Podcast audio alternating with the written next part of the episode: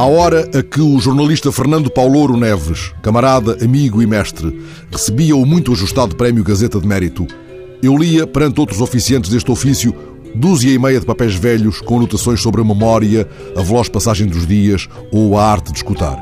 Num desses papéis evocava Stevenson a propósito de uma pequena ilhota no Tejo onde o escritor mais amado de Borges poderia ter imaginado um tesouro escondido.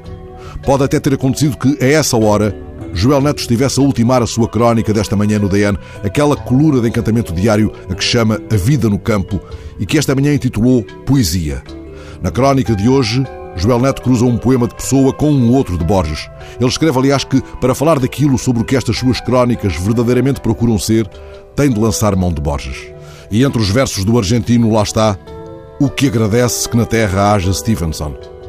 Joel Neto vive numa ilha, é a sua ilha do tesouro.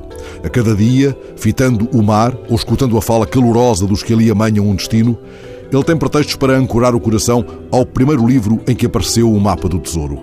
É o livro onde o olhar do jovem Borges mais se perdeu. Nesse livro, Borges encontraria certo amigo muito querido que a literatura lhe deu, aquele a que mais tarde chamou Perpétuo Vagabundo.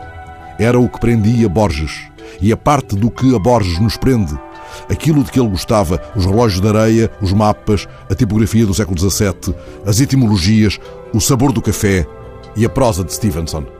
Joel Neto remata a sua crónica de hoje explicando que as suas crónicas são sobre gente mais do que sobre uma geografia. Mesmo se às vezes, conclui o cronista, mesmo se às vezes tem de se forçar a lembrá-lo. Assim, Fernando Paulouro nos vai dando notícias do bloqueio. É que nenhum homem é uma ilha, como lembrou outro antigo que poderia ser para aqui chamado.